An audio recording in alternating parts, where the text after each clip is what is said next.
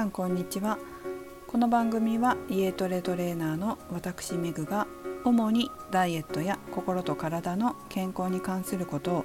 本音でお話しする番組です。131回目の今日は綺麗な人の SNS ダイエットできない人の SNS をお送りします。痩せたいダイエットに成功したいと言いながら食べ物の番組 YouTube とかテレビとかそういったものや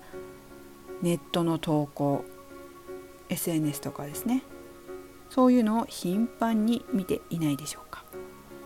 もしくは自分でそういう投稿をしていないでしょうか。私たちは自分が何をフォローしているのか何を投稿しているのかで何を考えているのかが透けて見えてしまっています。これ結構わかる方多いと思うんですけど痩せたい痩せたいって言ってるのにあの人なんで甘いものばっか食べてるんだろうとかね。痩せたい痩せたいって言ってるのにあれ食べ過ぎじゃないの？とか。もしかすると食べてるご本人は自分ではそんなことないって思っているかもしれません。でももし食べているのに自分で気が付いてないというのは結構致命的です。なぜならそれは無意識になってるからです。無意識ということは深いの。まあつまりは潜在意識ですね。潜在意識に甘いものを食べることやたくさん食べることが入り込んでしまっている可能性が非常に高いからです。当たり前になっていることっていうのはなかなか自分で気がつけません。例えば右手で鉛筆、まあ、右利きの人はね右手で字を書きますよね。あいうえおって無意識に書けますよね、まあ、それぐらい無意識になってたら考えなくても字が書けますよね、まあ、それぐらい当たり前になってるわけですけど食べることも無意識にその何て言うの食べ過ぎることだったり甘いものを食べることが無意識になってしまっていると自分で気が付くことができません。ちょっと大げさな例えでしたけれども、まあ、そのぐらいのことだと思ってください。是非今日は皆さんにもご自身の SNS でフォローしている人それから SNS の投稿などを振り返っていただけたらなと思います。何割ぐらいが食べ物でしょうかね？ちょっと先ほどインスタグラムで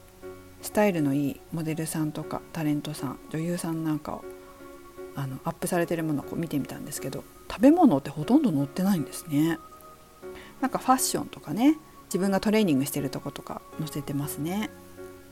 まあ食べ物が載ってたとしても甘いものではなくて健康に良さそうな食事でした。ただこれオフィシャルのアカウントしか見てないので裏垢はね見れないんでわからないですけど 裏垢にめちゃくちゃ食べ物の投稿してたらすごいですよね。まあそれはオフィシャルにはなかったなっていう感じです。あと最近ちらっとまあなんかで見たのがジャニーズ事務所のあるアイドルグループの方々が、まあ、メンバー同士でねメンバーに対してですよ。明日撮影だからむくむから酒飲むな言うたやんって言ってるのとか結局自己管理ができへんから太っとるんやんか。そのくせなんか痩せたい痩せたい言うて太るやつは太るもんが好きやねん。って グループのねメンバーの子に言ってるのとかこう見たことがあるんですけどやっぱりこうね私たちは分かんなかったですけどトレーニングとかされてるだろうなとは思いますけどジャニーズの方々も食べるものとかもすごい気をつけてるんだなっていうふうに思いました。さてこのようにこうご自身がね SNS の投稿を振り返ってみると結構甘いものとか載せてるなとか食べ物ばっかりだったなとかねそれからフォローしている人が、まあ、フォローしてるアカウントが食べ物のアカウント多いなとかっていう方は是非この機会に、えー、変えてみてはいかがでしょうか。まずやること1つ目が食べ物の番組とかネットの投稿を見るのをやめようっていうことですね。フォロー自体もやめてしまいましょう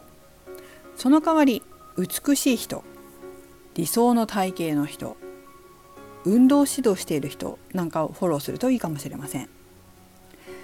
なかなか運動できない人はスポーツ選手とか筋トレしてる人のフォローするのすごくいいですよ。と言いますのもこれ自分がねちょっと最近気が付いたんですけどやっぱりねこの意識ってすごい大切で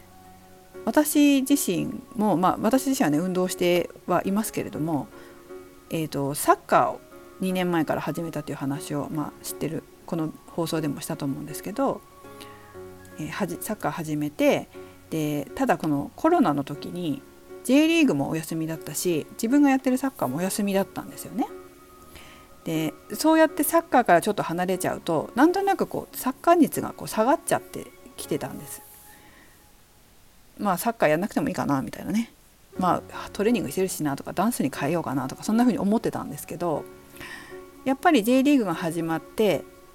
まずは無観客だったからテレビ、まあ、 DAZN でね見てて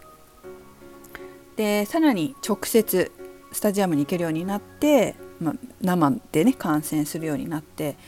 やっぱりね徐々に見てるとサッカーやっぱりやりたいなっていうふうに思ってくるんですよね。だからこの見るってすごい大事だなって思うんですよ。で間接的にその見るっていうのはまあ結局のところその五感で感じられてないわけですよね。まあ、 DAZN で見てても、まあ、直接そのテレビは見てるけれども周りに直接五感で感じられてないですけど、まあ、実際にこうスタジアムに行って直接生で見る生で音を聞く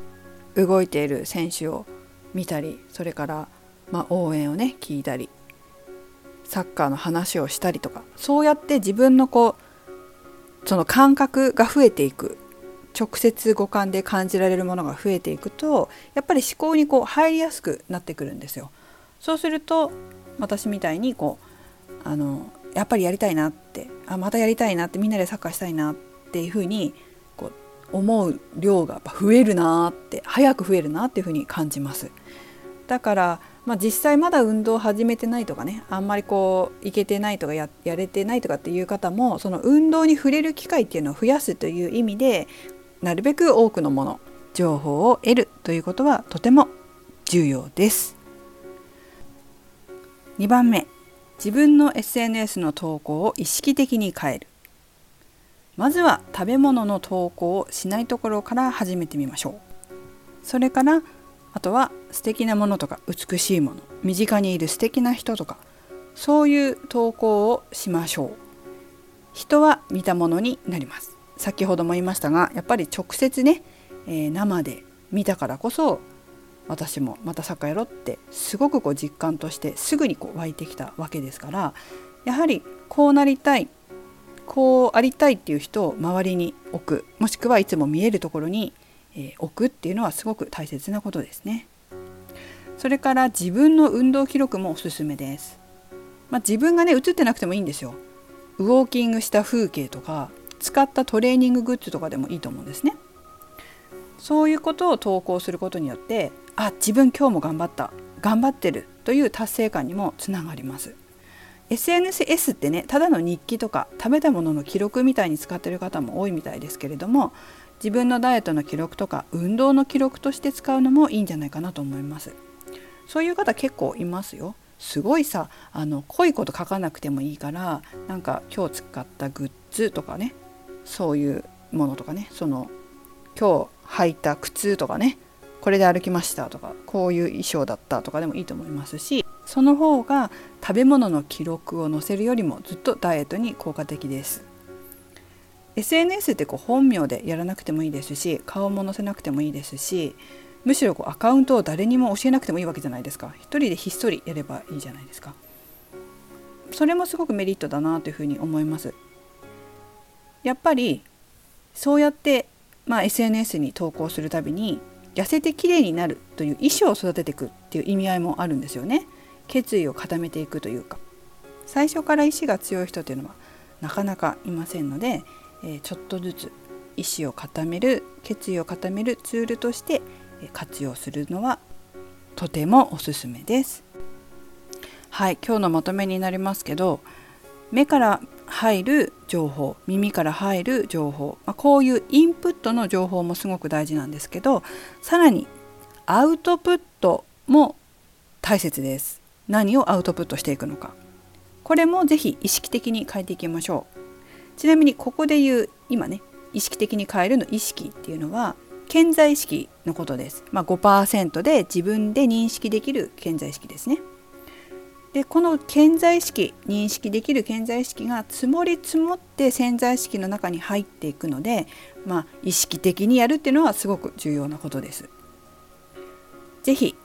えー、自分のインプットとアウトプット見直してみてください。今日話したような意識のこと、まあ、健在意識潜在意識のことですね。普段私もあのフラクタル心理学の講座やダイエット心理学まあ、こちらもフラクタル心理学の、えー、インナーチャイルドダイエットっていうんですけどこれで教えています。これらの講座では潜在意識からダイレクトに変わるように、えー、いろんなね、えー、誘導瞑想とかアファメーションとかを使って行っていきます。まあ、ぜダイレクトに変えて早く効果出したいという方は URL を貼っておきますので、えー、見てみてください。ぜひ潜在意識を活用しながらも潜在意識をしっかり変えてえー、本当に望む人生望む